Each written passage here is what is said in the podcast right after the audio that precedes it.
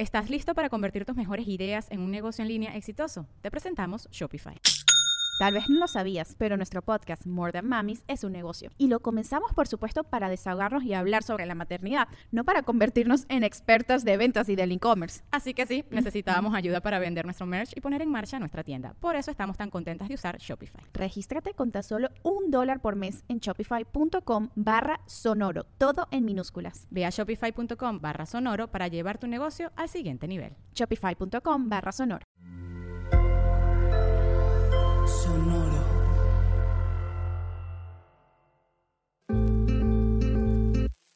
Yo soy Paola Aguilar Y yo soy César Galicia, y esto es Coger Rico y Amar Bonito. el espacio donde repensamos las formas en que amamos, cogemos Y nos relacionamos.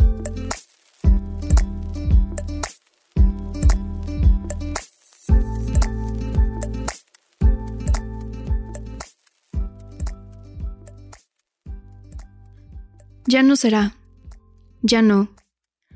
No viviremos juntos. No criaré a tu hijo. No coseré tu ropa. No te tendré de noche. No te besaré al irme. Nunca sabrás quién fui, por qué me amaron otros. No llegaré a saber por qué ni cómo nunca ni si de verdad lo que dijiste que era. Ni quién fuiste, ni qué fui para ti, ni cómo hubiera sido vivir juntos, querernos, esperarnos, estar. Ya no soy más que yo, para siempre y tú, ya no serás para mí más que tú. Ya no estás en un día futuro, no sabré dónde vives, con quién, ni si te acuerdas. No me abrazarás nunca como esa noche, nunca. No volveré a tocarte, no te veré morir. Uf, Uf, este es un poema de Idea Villariño, una poeta uruguaya que me gusta mucho.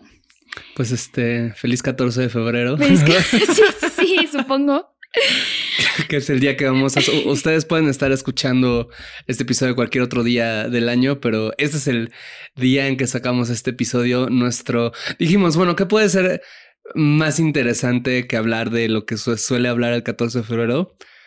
Hablemos de Rupturas. Tan, tan, tan.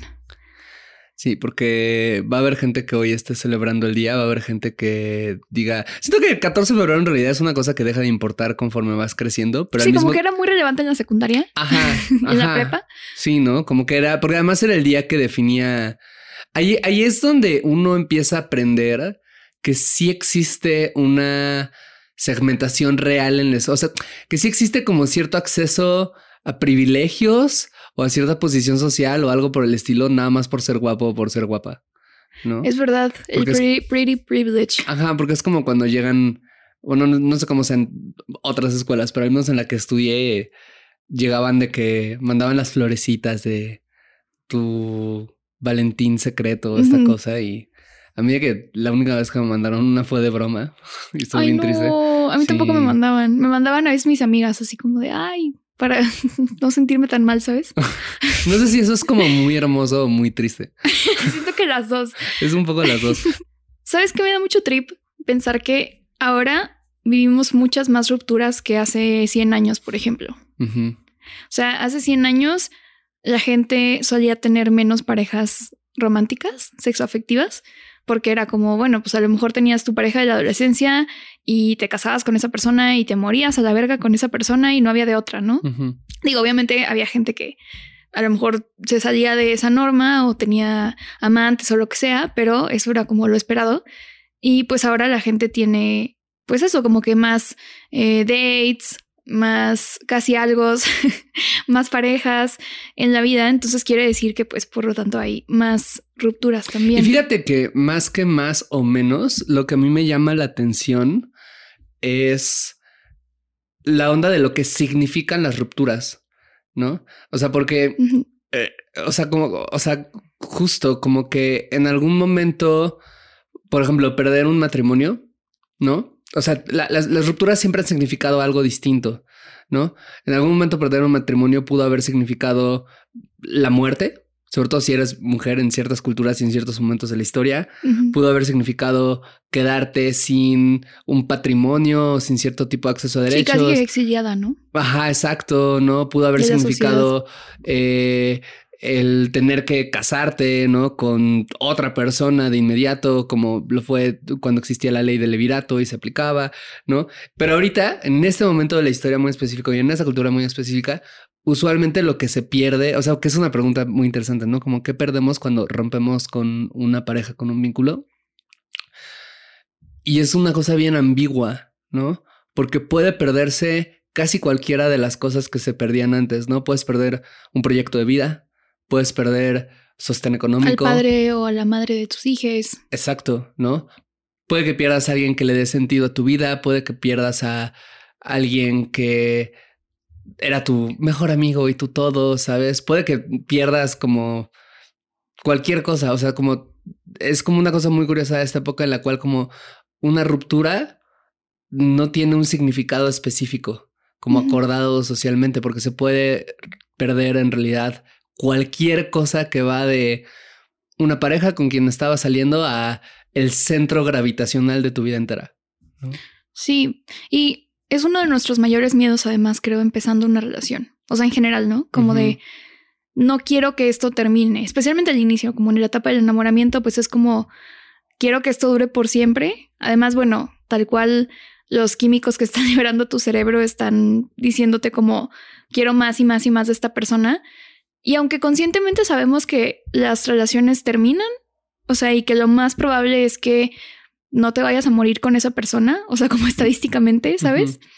Pues aún así como que a veces no, o no tomamos muy en serio como de que esto no nos va a pasar a nosotros, o sea, como que le va a pasar a todo el mundo, pero no a mí, o simplemente como tenemos esta parte muy racional, o sea, este discurso muy eso desde lo racional, eh, especialmente creo que desde la deconstrucción, entre comillas, como todas las relaciones van a terminar y no pasa nada y la vida sigue y tú eres libre de irte cuando quieras y yo también y no sé qué, pero pues eso es una cosa y otra cosa es ya como vivir la ruptura, ¿no? Sí, creo que ambos discursos como en, en, lo vacío nos dejan como bien poco preparados para enfrentar la ruptura. El discurso del amor romántico, porque lo que decías, en teoría sabemos que las relaciones van a terminar, pero eso está peleado, o sea, esa en teoría sabemos, está peleado con años y años y años del discurso que dice que toda relación que tienes potencialmente puede ser la relación que te dure toda la vida y que eso es lo que estás buscando, ¿no? O sea, porque el discurso está ahí y es como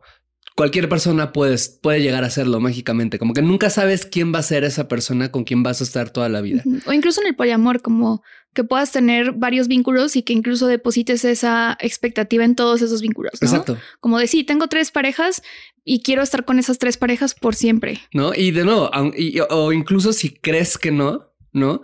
Creo que incluso este, este discurso, que por cierto lo considero mucho mejor, muy bonito y que además es mucho más cercano a la realidad de el no, pues todas las relaciones terminan y te dejas ir y bla, bla, que es muy bonito y también, de nuevo, muy valioso creo que tiene el problema que no deja tampoco muchas herramientas para enfrentar todo lo que viene en una ruptura, ¿no? Porque de nuevo, como sí, hay una cuestión súper importante de pensar a la ruptura como un proceso de dejar que los vínculos se separen, los caminos se, se, se, bifurquen. bifurquen, gracias, ¿no? Que no te intente aferrar a mí por una idea, todo eso es muy importante, pero la cuestión con la ruptura es que siempre se pierde algo, algo que duele mucho y algo que es difícil em, manejar, ¿no? Que puede ser de nuevo, como yo puedo querer dejarte ir, pero ¿qué onda con este negocio que tenemos juntos? ¿Qué onda con el perro? ¿Qué onda con les hijes? ¿Qué onda con el hecho de que me trataste súper mal y fue súper humillante y fue súper doloroso? ¿Qué onda con el hecho de que teníamos expectativas a futuro? ¿Qué hago con estas expectativas? ¿Qué onda? O sea, puede ser de repente un poco más complejo que solo vamos a dejarnos ir y ya, porque eso es como la cosa de construida que hacer. Sí, porque además la mayoría de las veces implica un duelo, ¿no? O sea, todo eso que mencionas ahorita, como de todo lo que se pierde, em, todas las ilusiones compartidas, el lenguaje que se construye en una relación, ¿no? Y creo que eso, o sea, como que verlo como un proceso de duelo en donde estás desprendiéndote de muchas cosas, creo que eso nos ayuda a dimensionar, digo, obviamente cada ruptura es distinta y todo, pero dimensionar como por qué nos duele tanto si en teoría ya sabemos que eso podía pasar, ¿no?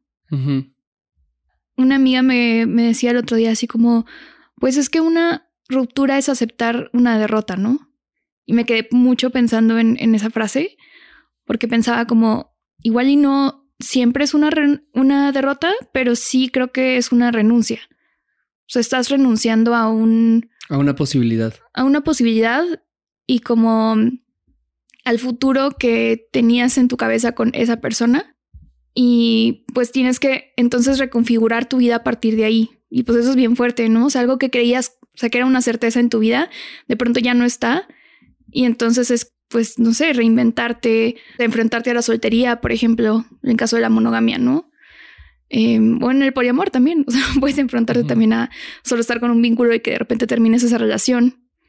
Sí, yo coincido también. Dudo, o sea, hay rupturas que son más que una derrota, puede ser incluso una victoria, ¿no? Porque también, de nuevo, creo que el, el, discurso este como muy deconstruido eh, que digo, nosotros los decimos todo el tiempo, ¿eh? También como que, como que no piensen que estamos criticando a nadie, aparte de nosotros mismos que también hablamos en estas generalidades woke y amables y bonitas y de que, ay, sí, veo Steven University Lazo y todo lo puedo resolver con el poder del amor. No, o sea, como que, pero como siendo más como finitos, eh, una, o sea, de nuevo, este discurso de repente creo que no ve el hecho de que hay relaciones, por ejemplo, violentas, ¿no? Relaciones en las cuales lograr romper con la persona que te está violentando, con quien tienes una relación dependiente, ¿no? Eh, puede ser completamente una, comillas, victoria para ti, ¿no? O sea, como que, o sea, y que es como, como una cosa muy grave de justo pensar en esta, en todas las rupturas como una derrota, que es como justo muy del discurso del amor romántico, ¿no? Porque es como... Fallaste, Exacto, porque son de las cosas que, que justo van sosteniendo el hecho de que sea difícil terminar con cierto tipo de relaciones violentas porque dices como, pero qué tal que le puedo echar más ganas, qué tal que si te dejo a ti es que te estoy fallando, le estoy fallando al amor, o es que no te amé lo suficiente, o es que no, o sea, como que y hay muchos poderes que, que, van como reforzando eso. Entonces, de entrada, ¿no? Una, una, una ruptura no es nunca una derrota, ¿no?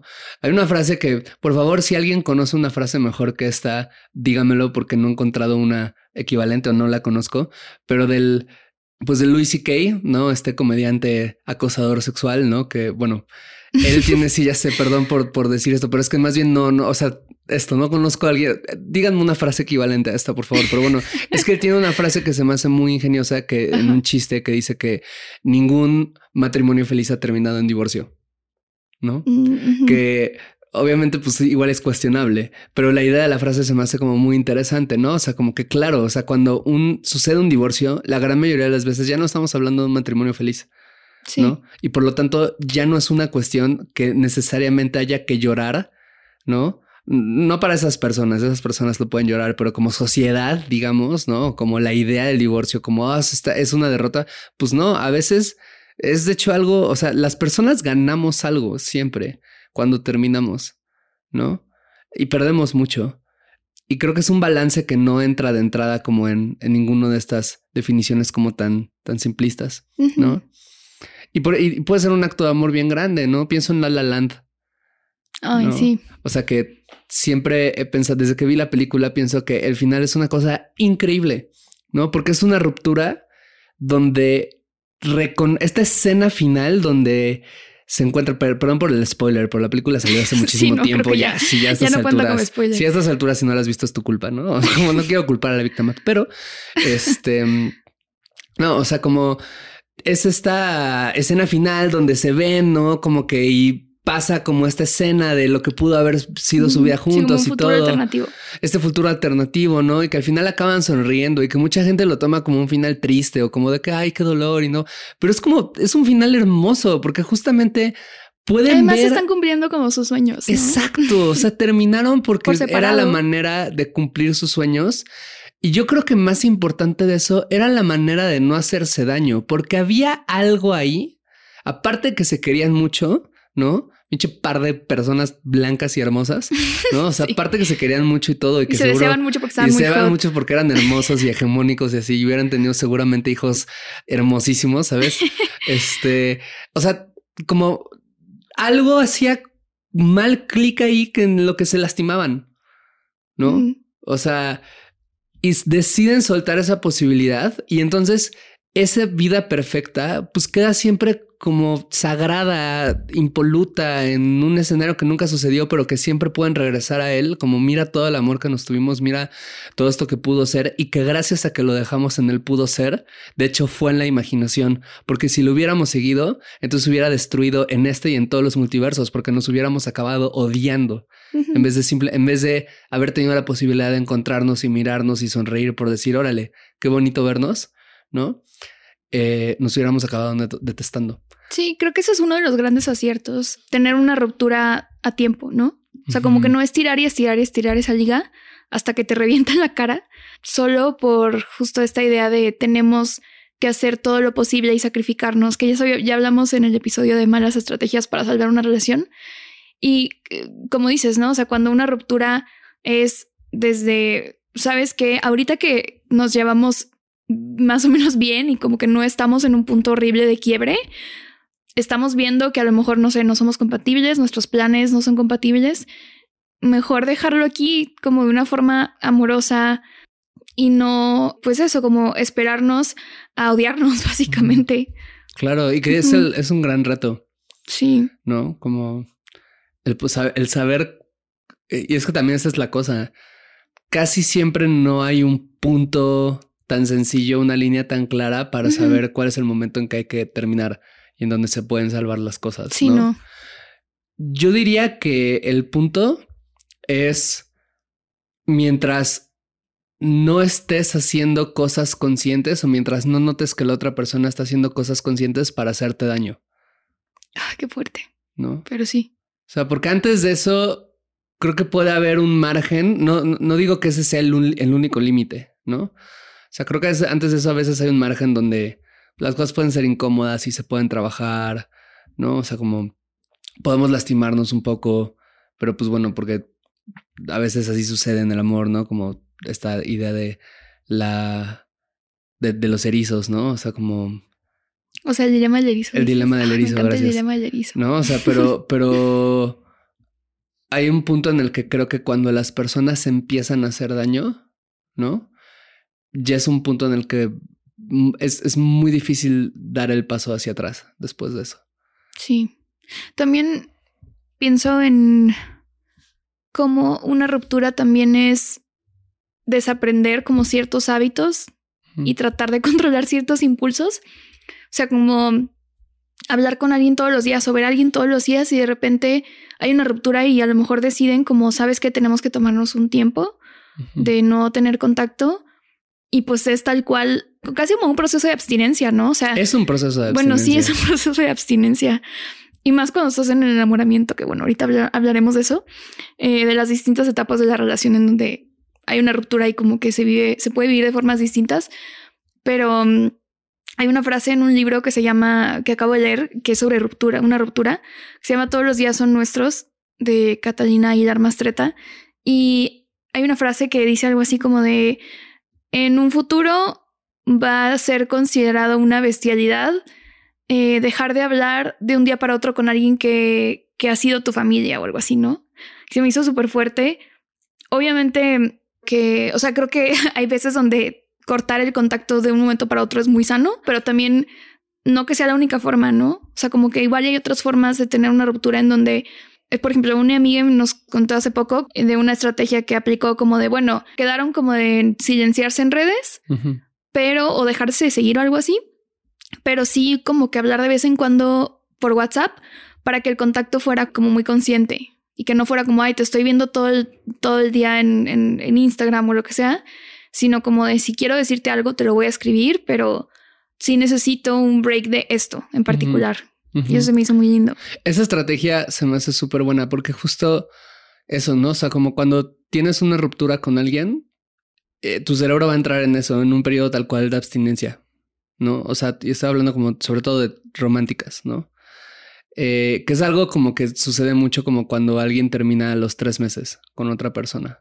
Ay, sí. ¿no? Y que se le dice de que, ay, pero duraste solamente dos meses, un mes, tres meses con esa persona. ¿Por qué Sí, le güey, es cuando estaba más enamorada. Exacto, ¿no? O sea, es cuando estaba, es cuando eso, el, el, el gancho estaba más puesto y, Y cuando estaba idealizando a la persona o no sé.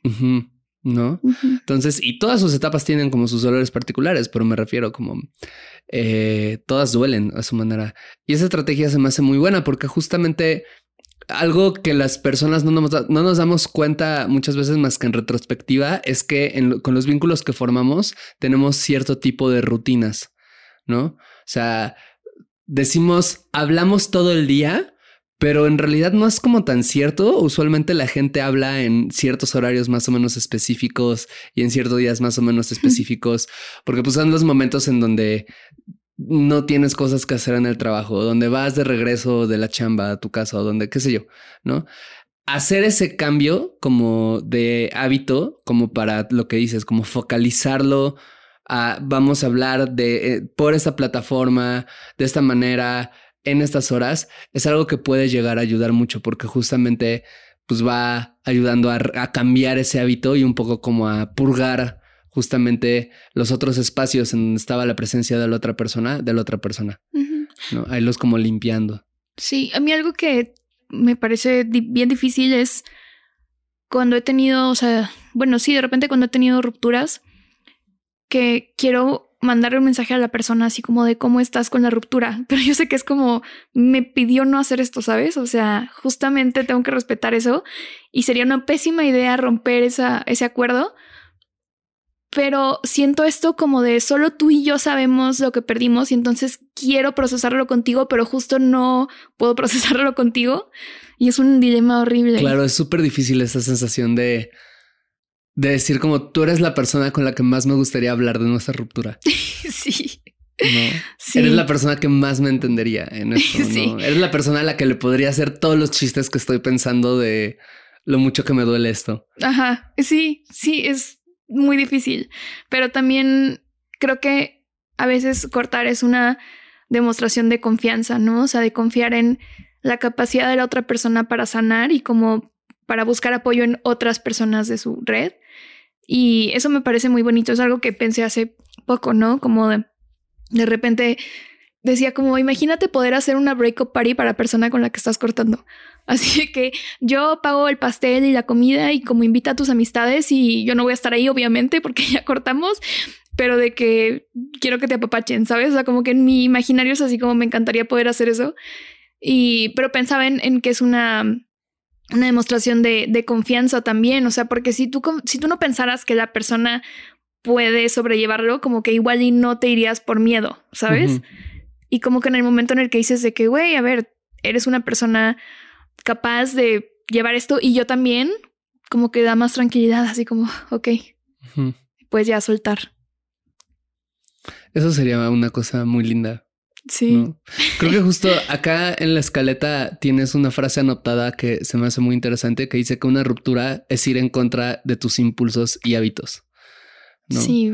Y es esto que dices como, como, como lo que me parece como puede ser, o sea, enfrentar la ruptura implica ir en contra muchas veces de esos impulsos por lo que estamos hablando de la abstinencia, ¿no? O sea, porque Sí. le quieres escribir y no puedes. Quieres mandarle un meme. Exacto, ¿no?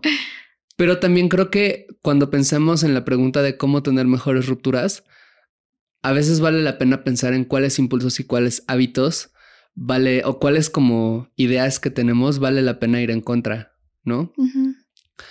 Esta idea que mencionas no es para todos, ¿no? No, obviamente, no es ¿Cuál? para todas. La, esta como el del pastel y todo Sí, esto. no, ¿no? o sea, nunca No he es para todos, no es para todas las rupturas. lindo. En una de esas ni funcionaría, ¿sabes? O sea, sí, sería raro, no sé. Pero hay una cosa como muy linda en, en, en, en la, en la esencia de lo que mencionas, que digo, creo que sí funcionaría en algunos casos, pues. O sea, pero, pero sobre todo creo que hay una esencia muy, muy, muy, muy, muy linda en lo que mencionas, que es la de concederle a la otra persona la noción de que merece sanar, de que merece vivir tranquila sin ti, de Qué que merece. ¿sabes? Sí. O sea, como merece move on, como seguir adelante. Porque creo que justo una de las cosas que creo que más duele perder en una ruptura es la idea de que ya no vas a representar para esa persona eso que tú quieres representar. O sea, que ya no vas a existir en su mente de la manera en la que tú quieres existir. ¿No? Que ya no te va a querer de esa manera o desear de esa manera o, ¿no? Y soltar esa noción puede ser bien difícil, ¿no? Puede ser algo en lo cual, pues hablábamos en el episodio de la ardidez, ¿no? O sea, como puede llevar de nuevo a, a ciertos actos violentos como, ah, ya no me quieres, ahora... No vas a estar con nadie más. No, no vas a estar con nadie más. Te va a poner bien difícil. O puede llevar a, al estancamiento propio, ¿no? O sea, esta idea que, ¿no? Reforzada por el amor romántico, como, pienso en un gran Gatsby, ¿no? Como pensando en su Daisy toda la vida y voy a hacer por ti, pero también eso es como un... Te estoy intentando amarrar para que no puedas ser feliz con nadie, o no puedas estar en relación con nadie, o no puedas vincularte con nadie que no sea conmigo, ¿no? Y creo que una cosa muy poderosa de la ruptura es ir en contra de ese impulso a veces, que algunas personas lo tendrán, tendremos más intensas que otras, de decir, no, o sea, tú mereces vivir en paz sin mí. O sea, mereces una vida en la que no esté yo y que sea una buena vida. Sí. Sí, o sea, creo que es elegir la madurez sobre el impulso, ¿no? O sea, en, esta, en este momento donde tienes emociones eh, o sentimientos que se contraponen, ¿no? O sea, por ejemplo, Igual me contaba alguien hace poco de, bueno, yo tenía una relación no monógama con un vínculo y cuando terminamos, yo no sentía celos, ¿no? Me decía, yo no sentía celos en ese momento porque yo sabía como, pues sí, estás con otras personas, pero regresas a mí. Pero en el momento en el que terminan la relación, empezó a sentir muchos celos porque justo era esto de, pues es que ahora tienes dates con otra gente y no quiero saber de eso porque todavía pues me duele, ¿no? O sea, saber que, que, que si quieres estar con esas personas y no conmigo, ¿no? Pero pues ahí creo que es justo elegir como el, en lugar de hacerte lo difícil, voy a asumir que estoy sintiendo algo desagradable y que me duele, eh, pero no voy a entorpecer tu proceso, ¿no? Claro, claro, claro, que además eso se me hace bien poderoso porque es algo que, que sucede sobre todo en el mundo interno, ¿no? O sea, en este ejemplo que pones, ¿no? Como de... Em, eso, ¿no? Como que seguimos llevándonos y me duele saber que estás siguiendo adelante. Es como, creo que se vale ahí como poner límites, ¿no? El decir como, a ver, no quiero que me cuentes de los ligues que tengas o de las personas con las que estés saliendo. O si ya estás teniendo una nueva pareja, no quiero como conocerla. O sea, ¿sabes por qué eso pues sería exponerme quizás a un dolor como innecesario? Pero puedo intentar cultivar como por dentro la noción de está bien que lo tengas. ¿No? Que además es algo como que yo siento desde mi perspectiva es muy poderoso porque cuando estás bien con esa idea, ¿no? O sea, cultivar esa noción te libera a ti del dolor. Y te permite a ti también abrirte a otras personas o a otras experiencias o así. Exacto, ¿no? O sea, te lo permite porque justo ahí es, donde, ahí es donde uno se engancha y donde uno no puede soltar, ¿no? Y donde uno no puede permitirse dar pasos adelante. Y que eso otra vez tiene como matices propios de cuando se sale de una relación en donde hubo, por ejemplo, alguna violencia, ¿no? En donde puede que sea más difícil desearle como el pues, bien a la otra persona, ¿no? Está más cabrón. Claro, ¿no? O sea, pero creo que sí, siempre, o sea, algo que puede ayudar como a transitar un duelo es cuál es el lugar que me permite mejor aceptar que tú y yo ya no compartimos esta vida, que tú vas a seguir con tu vida y que yo tengo que seguir con la mía. ¿No? Que yo no, que yo probablemente no gano nada como negándote placeres que vas a tener independientemente de lo que yo quiera o no, pero al menos dentro de mí, dentro de mi posibilidad, ¿no? Dentro, dentro de mi mente, perdón, ¿no? O sea, porque eso, pues eso, libera. ¿Estás listo para convertir tus mejores ideas en un negocio en línea exitoso? Te presentamos Shopify. Tal vez no lo sabías, pero nuestro podcast More Than Mamis es un negocio y lo empezamos por supuesto para desahogarnos y hablar sobre la maternidad, no para convertirnos en expertas de ventas y del e-commerce. Así que sí, necesitábamos ayuda para vender nuestro merch y poner en marcha nuestra tienda. ¿Y cómo suena con Shopify? Llegó otra venta. Shopify es la plataforma de comercio que está revolucionando millones de negocios en todo el mundo. Ya seas un emprendedor desde tu casa o desde donde sea, Shopify es la única herramienta que necesitas para iniciar, administrar y hacer crecer tu negocio sin dificultades. Con Shopify puedo gestionar pedidos, envíos y pagos desde cualquier lugar, brindándote toda la información y estadísticas de tus ventas al detalle. Regístrate para un periodo de prueba con tan solo un dólar al mes en shopify.com barra sonoro, todo en minúsculas. Ve a shopify.com barra sonoro para llevar tu negocio al siguiente nivel. Shopify.com barra sonoro. Y fíjate, esto me pone a pensar en las rupturas que parece que no son rupturas. O sea, por ejemplo, rupturas en donde cuando terminan dicen así como, bueno, pero estamos terminando, pero yo espero reencontrarme contigo, ¿no? O sea, yo siempre te voy a estar esperando y etc, etc. Y me parece algo bien delicado decidir decir eso, porque una cosa es pensarlo, ¿no? O sea, porque creo que a veces terminas una relación y pues si era una relación bonita, pues a lo mejor te puede quedar esa, no sé, como un atisbo de, esa ilusión, ¿no? Como de igual y nos podemos reencontrar y no sé qué. Pero te digo, una cosa es pensarlo y otra cosa es decirlo, porque creo que, o sea, no me parece mal que, o sea, para nada, digo, me parece que pues sucede ya, que de repente hay gente que sí se reencuentra, o sea, como que de repente hay relaciones que terminan y luego, ay, ¿sabes qué? En un año resulta que nos volvimos a encontrar y decidimos volver a intentar desde otro lado una relación, o sea, va. Pero creo que esa es una cosa y otra cosa es justo decir, decirle a la persona como, espérame, ¿no? Y desde un lado como de ansiedad, como, como desde, híjole, es que todavía no te quiero soltar del todo, entonces te voy a decir esto para que, pues no sé, o sea, sigas pensando en mí, para seguir teniendo como tu atención o no sé, es que me parece eso muy peligroso. Sí, y es justo eso lo que me refiero con, con que la cosa más, o sea, una de las cosas más importantes de transitar en una ruptura y soltar en una ruptura es justo al, al, al eso, al a, tu deseo, a tu amor, a, la imagen que yo quiero que tú tengas de mí en, tu cabeza. Sí. ¿No? Porque creo, o sea, yo he tenido rupturas en las que cuando terminamos nos hacemos justo esta promesa, ¿no? De, ah, quizás en un futuro y, ¿no? Y que creo que puede ser algo muy lindo cuando viene desde un lugar solo de tipo La La Land, ¿no? Como de vamos a contemplar en este momento que nos estamos separando como la incertidumbre de las cosas, ¿no? Vamos a aceptar que existe una posibilidad de reencontrarnos, ¿no? Vamos a honrar eso y a disfrutarlo en este momento y luego vamos a cada quien a andar su camino. Sí. ¿No? Como a dejar que se dé o que no se dé, ¿no? Pero como, o a buscarlo, pero no buscarlo como aferrándonos, sino buscarlo como neta, si en un momento se da la situación o coincide. O sea, creo que hay una diferencia eso a lo justo lo que dices, ¿no? Cuando, cuando es justamente un mecanismo de, de no soltar, de no dejar ir, ¿no? Como en nombre de, de este amor romántico, ¿no? Porque la realidad es que la gran mayoría de las personas no vamos a cumplir esa promesa, ¿no?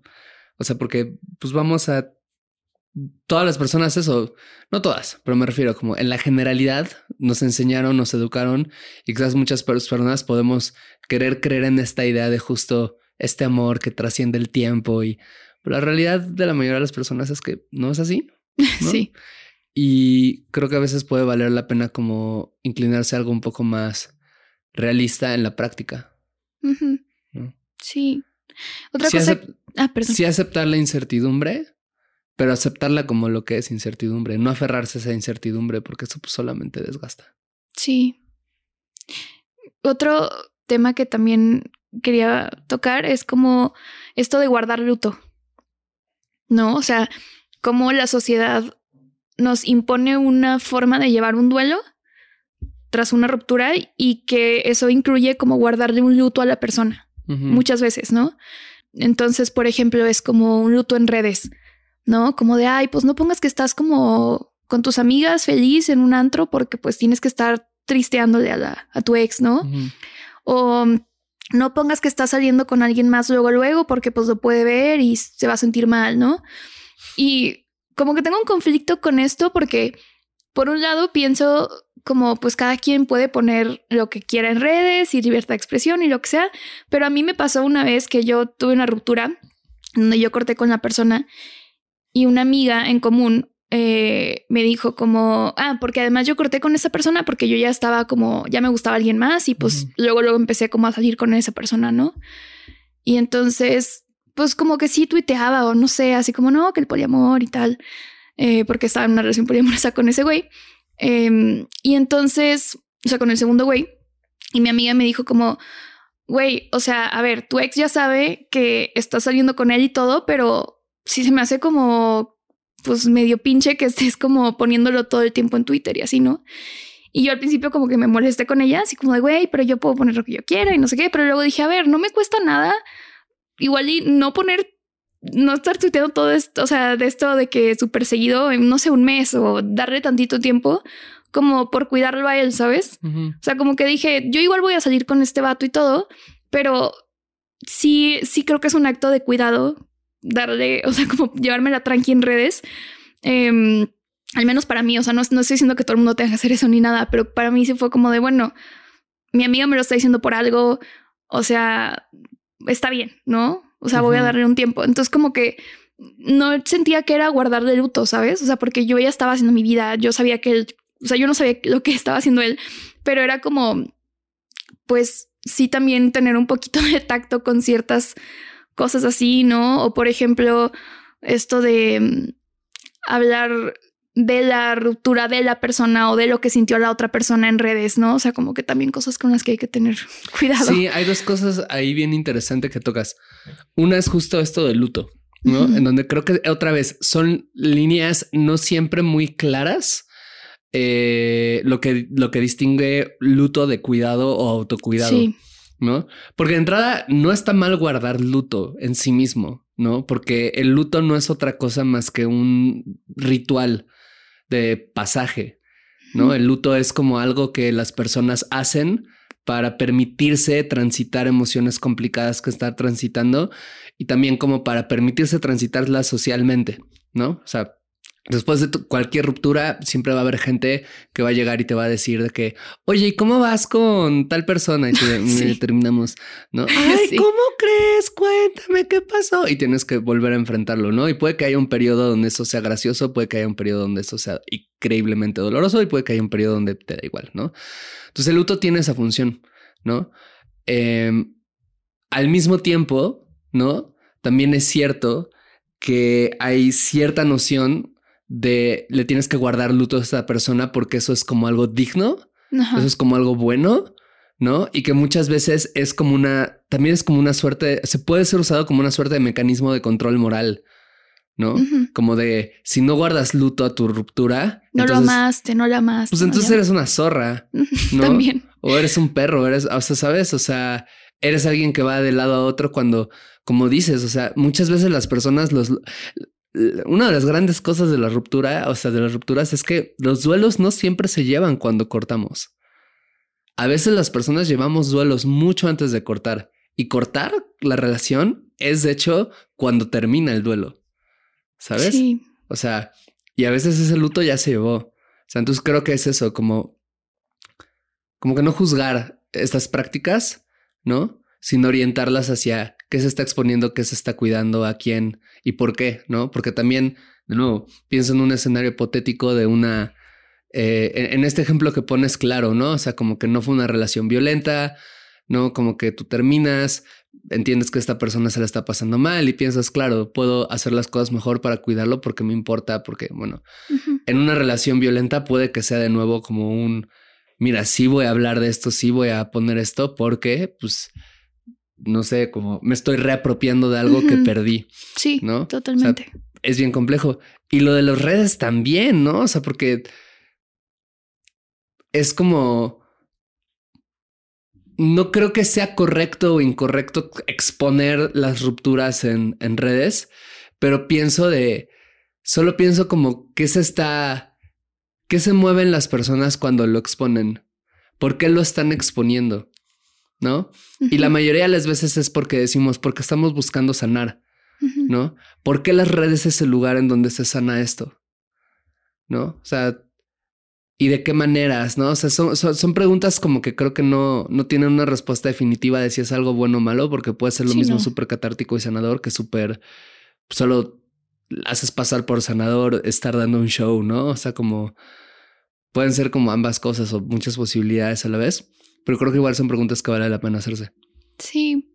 También pienso como en quién tiene derecho a sentir dolor en una ruptura, ¿no? O sea, por ejemplo, la persona que cortó, usualmente, o sea, socialmente, la gente la ve como, híjole, tú no tienes tanto derecho a, a sentir dolor o estar triste o a estar en duelo, porque pues tú tomaste esa decisión, ¿no? O sea, como tú lo decidiste, entonces pues asúmelo. Y es como, pues sí, o sea, lo estoy asumiendo, pero pues también puede que, aunque esté muy consciente de, de lo que hice, eh, de que termine esa relación o lo que sea, como también te puede, te puede pesar. Y es algo creo que no se reconoce mucho. O sea, yo no pienso en, no pienso ni en ninguna canción como que hable de la persona que cortó y, y su duelo, ¿no? Siempre es como me cortaron y esta es mi canción de duelo y de dolor. Bien cañón, ¿no? O sea, o también eso, muchas veces la persona que comete un error no tiene, la persona que comete el error por el cual termina la relación no tiene ese derecho a, a llorar, La relación. Claro. ¿no? O la pérdida. ¿no? Sí, o sea, es por como- ejemplo, fui infiel o algo así. ¿no? Que es como, pues, igual y también te duele haber perdido esto, igual y te arrepientes de eso, o igual y no te arrepientes y, pero algo te duele, ¿no? O sea, como, uff, complicado. Complicado, complicado. o también pienso, por ejemplo, en el poliamor. Em, no sé, o sea, frases que te dice la gente como, ay, bueno, o sea, sí, cortaste con este vínculo, pero tienes otro vínculo, ¿no? Como, ¿para qué estás tan agüitada? Y es como, "Mm, pues sí, pero no, o sea, no es lo mismo, ¿sabes? Es como... Sí, no, es como decir como que, güey, se murió uno de tus papás, Sí. pero tienes otro, ¿no? O sea, no hay sí, pedo, güey, como, no pasa nada. Exacto. Sí, sí, sí. O de que, ay, pero pues ni eran pareja. O sea, no era formal, o sea, como X, ¿no?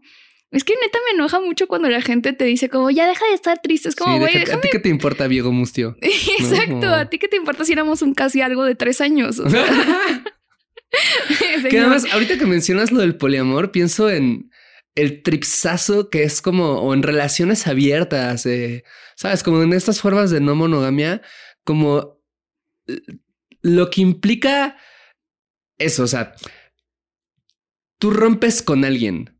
Entonces, por un lado, sentir todo el peso de la ruptura, pero por el otro lado, estás cuidando otra relación, otras relaciones, otros vínculos, Sí. ¿no? Entonces, Sí, o cuando uno de tus vínculos corta con uno de sus vínculos, ¿no? Y entonces entra la parte de cuidar a ese vínculo, en donde creo que lo mismo, que, que pueden llegar a sentirse emociones como bien difíciles y de nuevo, como hay que abrazar esa contradicción, ¿no? Porque lo mismo puede ser todo el gusto que te da de decirte cuido y te apapacho y te sostengo y ven y claro, yo, llora conmigo, ¿no? Porque soy tu vínculo y, pero al mismo tiempo puede que se sientan cosas raras, ¿no? O sea, como de celos, puede que se sienta alguna envidia de por qué es, O que te llevabas con el otro vínculo y entonces Exacto, tu igual- duelo es como de metamor. o igual y no te llevabas con ese vínculo y es como de, güey, no me voy a poner, o sea, estás llorando, pero yo todo lo que siento es alivio de que ya dejaste de andar con el tóxico, la tóxica o la tóxica ese, ¿no? Ajá. O sea, como eh, creo que hay dinámicas que son como muy particulares y que son como muy, muy, muy interesantes en, en ese sentido. Yo recuerdo hace mucho tiempo en una relación que tuve eh, que justo eso pasó. O sea, como que la chava con la que andaba en ese momento em, empezó a salir con un güey y terminaron después de un rato y ella estaba como muy triste por eso, ¿no?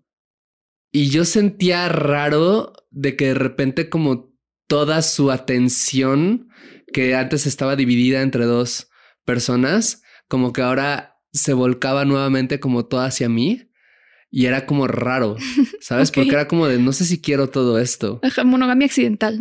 Ajá, no, o sea, como, y, y además este otro tipo como que tampoco me caía del todo bien.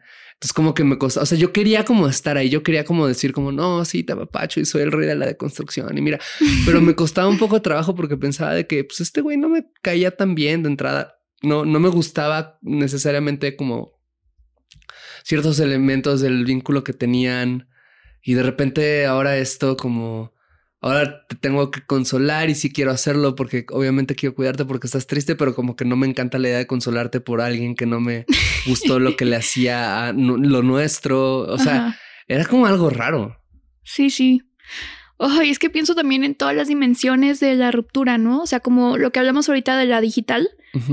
O sea, es que igual, o sea, pensando hace, no sé, 60 años, pues tú cortabas con la persona y, ok, estaban las memorias compartidas en tu cabeza, pero ya, ¿no? Y un par de fotos impresas o lo que sea.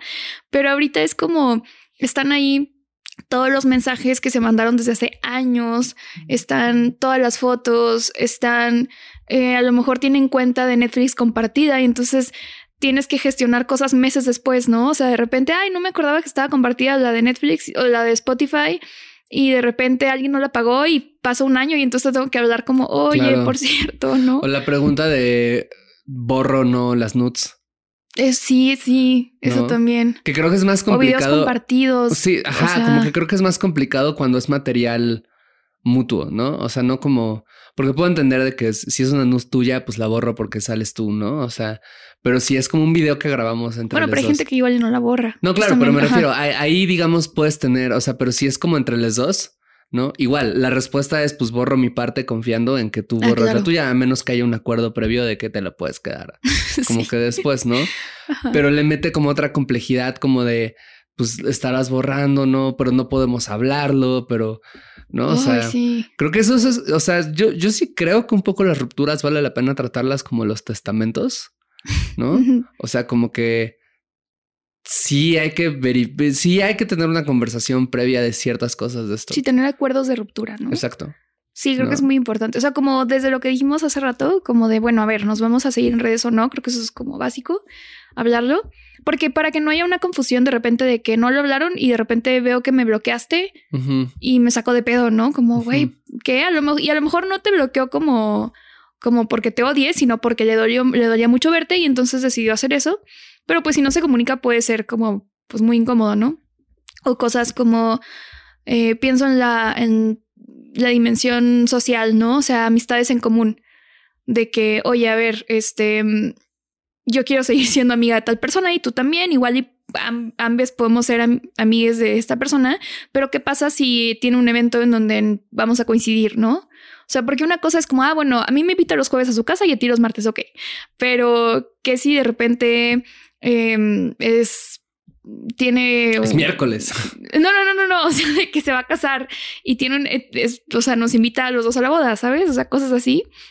Entonces, siento que es, algo infinito.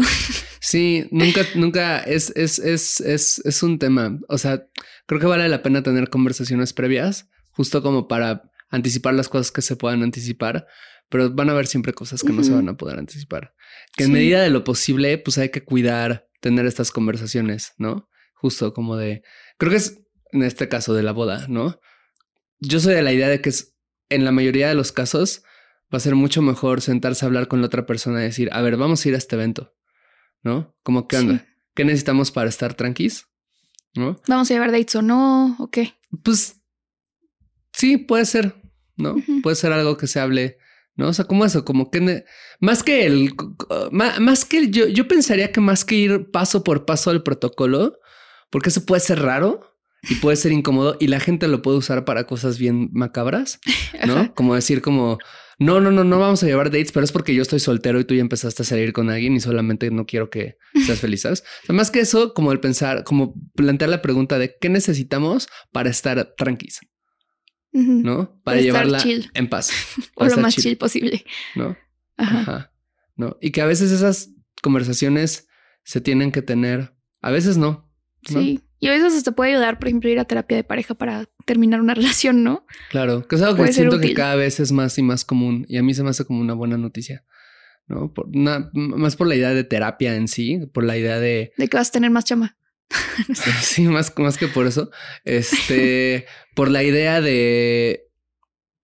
De pensar eso, como que chance necesita, chance no estamos bien equipadas para las rupturas Sí, creo que chance a veces vale la pena apoyarnos de alguien más para poder transitar el camino.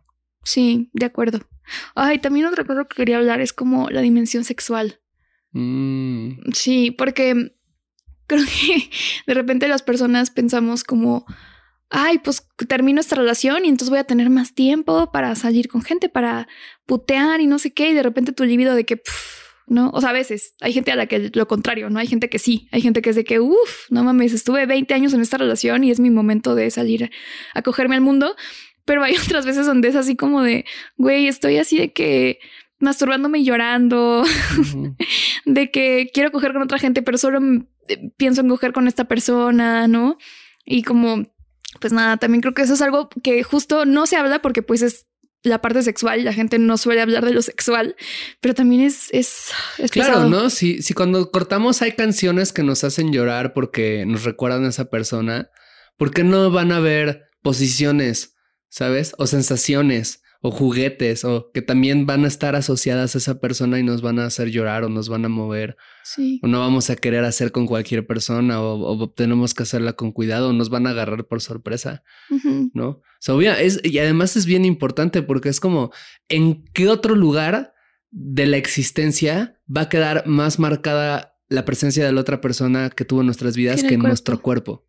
Exacto, Ay, sí. ¿no? Y de repente es justo eso, como de que no, es que igual yo, yo me acuerdo hace muchos, muchos, muchos años que eh, conozco a una morra en un contexto como de fiesta. Ya nos habíamos conocido antes, como unos días antes, ¿no? Pero estábamos con una fiesta y como ahí A huevo, empezamos como, ajá, como a platicar más. Y de repente cuando estábamos como a punto de tener sexo, esta morra como empezó a llorar, ¿no?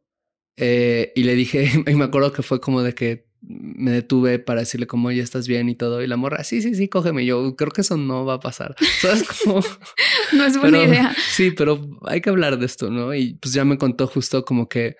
Y a mí se me hizo muy fuerte eso, ¿no? Como yo le estaba haciendo sexo oral a ella cuando empecé a notar que estaba llorando y ella me contó, o sea, lo que me dijo fue que acababa de cortar con su novio tres días antes y que cuando yo le empecé a hacer sexo oral, ella se acordó de su novio haciéndole sexo oral y que eso la hizo llorar.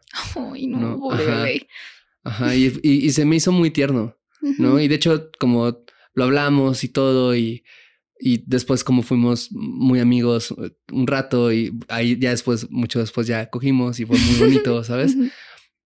Este, pero como que fue algo que me movió mucho, ¿no? Justo por esa idea de, pues es que claro, o sea, de nuevo, si nos puede hacer, si nos puede triguerear durísimo caminar por la calle en la cual una vez pasamos en el Uber y vi un perro muerto y dije como, ah, mira, voy en Es el Uber y vi un perro muerto. todas las cosas que te pueden recordar a una persona y que no tienes consciente, ¿no? Exacto, ¿no? Pero pues cómo no va a ser así también en el sexo, Sí. ¿no? También alguien me contaba del duelo, específicamente el duelo BDSM, ¿no? Y me decía como, pues es que imagínate que tienes una dinámica a veces 24/7, por ejemplo, de sumisión-dominación, que construyes como mucha confianza con esa persona y como mucha vulnerabilidad involucrada y terminas esa relación y entonces, pues sí, o sea, puedes practicar BDSM con otras personas, pero no, o sea, como que hay una dinámica muy particular que se perdió, ¿no? Y como que también me dijeron como pues es un duelo muy distinto y que muy poca gente va a entender, ¿no? O sea,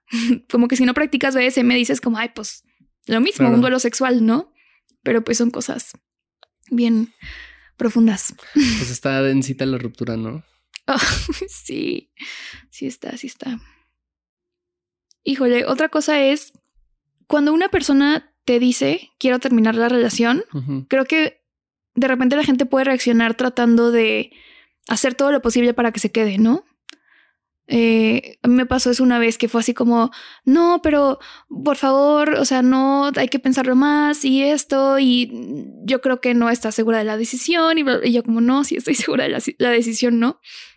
Y algo que igual platicaba con alguien hace poco era, era como que mm, esta persona me contaba que mm, le preguntó, ¿no? A su vínculo, como, ¿estás seguro de esta decisión? O sea, ¿la tomaste en un momento consciente? ¿No es un impulso? Sí. Ah, ok, perfecto, la respeto. Ujú. O sea, y se me hace una buena pregunta, ¿no? Porque puede que, o sea, por ejemplo, yo me acuerdo una vez, yo estaba en una crisis depresiva y me acuerdo que te dije así como de, ay, de que, este, no, es que yo creo que tú serías más feliz de otra forma y no sé, y tú así como, a ver, estás en una crisis depresiva, no, de que, sí, sí, sí, o sea, como, no que no me tomaras en serio, sino como que tú sabías el contexto en el cual yo estaba diciendo esto y me dijiste como, a ver, hay que hablarlo bien y no sé qué. Y yo, ah, ok, perfecto, sí, ¿no? Solo, solo estaba en, en, pleno breakdown y como ya.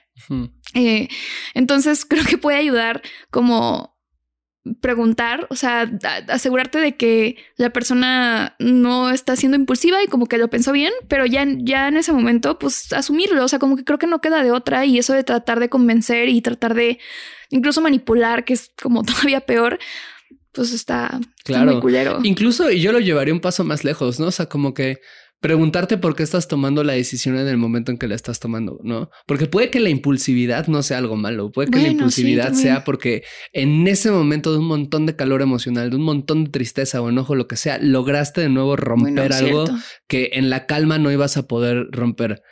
Pero puede que lo que estabas haciendo era más bien romper algo que, que no querías romper porque tu historia de vida, tu trauma muy específico te llevaba a eso, ¿sabes? A romper cosas buenas. ¿no? O sea, como em, puede que haya, desde la calma puedas tomar una mejor decisión, puede que desde la calma no encuentres como los recursos emocionales necesarios para tomar esa decisión.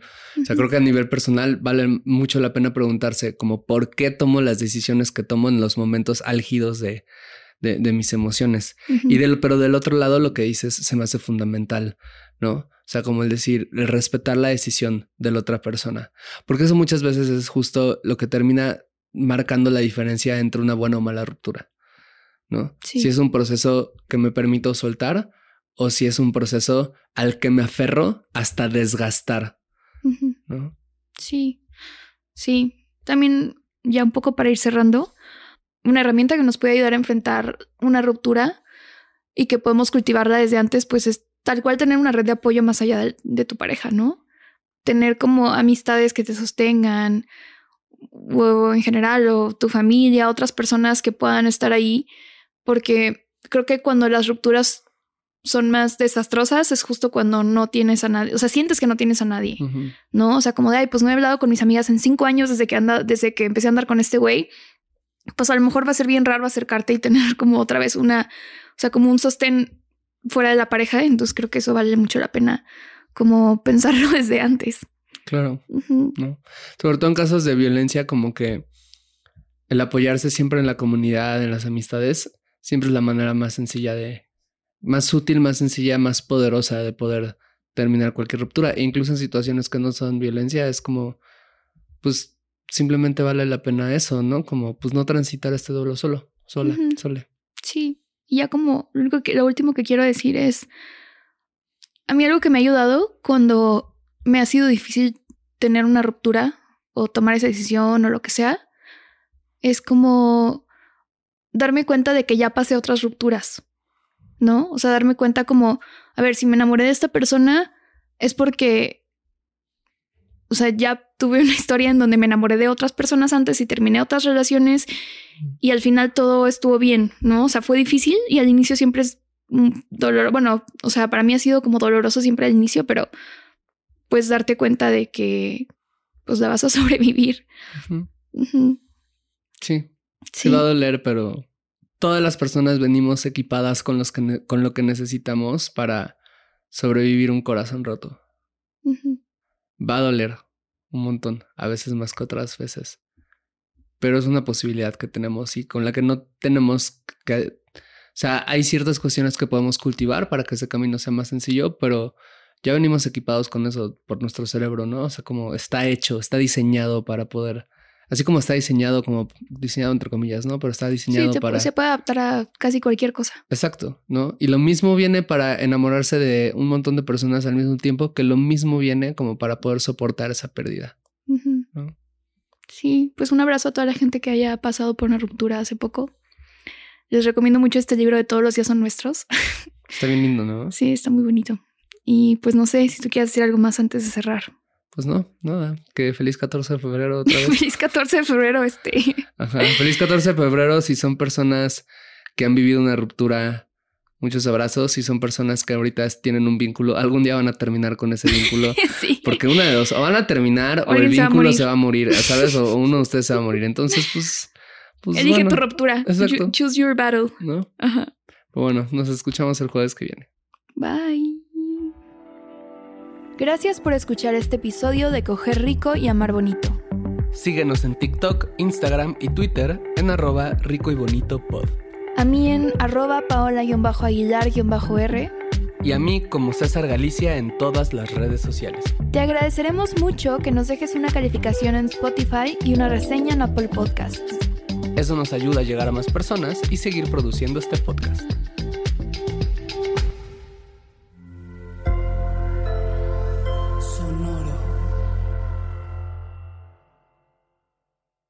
¿Estás listo para convertir tus mejores ideas en un negocio en línea exitoso? Te presentamos Shopify.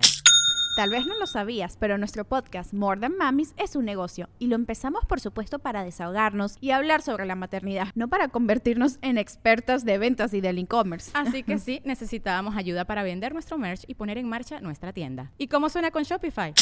Llega otra venta. Shopify es la plataforma de comercio que está revolucionando millones de negocios en todo el mundo. Ya seas un emprendedor desde tu casa o desde donde sea, Shopify es la única herramienta que necesitas para iniciar, administrar y hacer crecer tu negocio sin dificultades. Con Shopify puedo gestionar pedidos, envíos y pagos desde cualquier lugar, brindándote toda la información y estadísticas de tus ventas al detalle. Regístrate para un periodo de prueba con tan solo un dólar al mes en shopify.com barra sonoro, todo en Ve a shopify.com barra sonoro para llevar tu negocio al siguiente nivel. Shopify.com barra sonoro.